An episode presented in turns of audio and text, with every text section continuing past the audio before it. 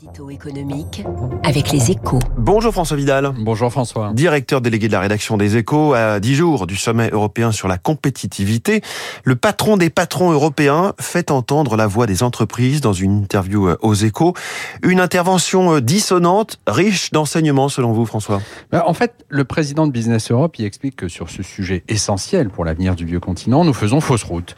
Et ces arguments font mouche. Hein. Depuis l'adoption aux États-Unis de l'Inflation Reduction Act, ce plan massif de subventions pour les industries vertes, les appels à une riposte européenne se multiplient à Bruxelles et dans plusieurs capitales de l'Union, avec deux priorités.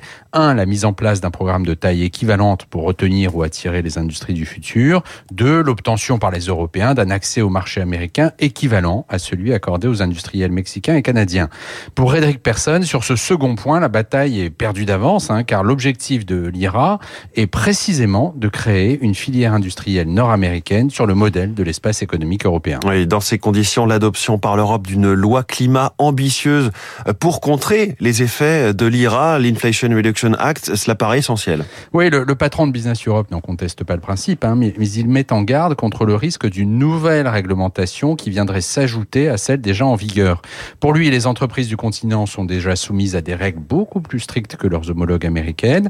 Il faudrait donc que la nouvelle loi climat s'apparente à un choc de simplification, de quoi renforcer la l'attractivité du continent et rendre plus facilement libérables les milliards d'aides publiques déjà existants. Venant s'ajouter au plan de relance européen post-Covid et au Green Deal de 2019, le, nouveau texte n'aurait donc pas besoin d'aligner les centaines de milliards d'euros pour être crédible.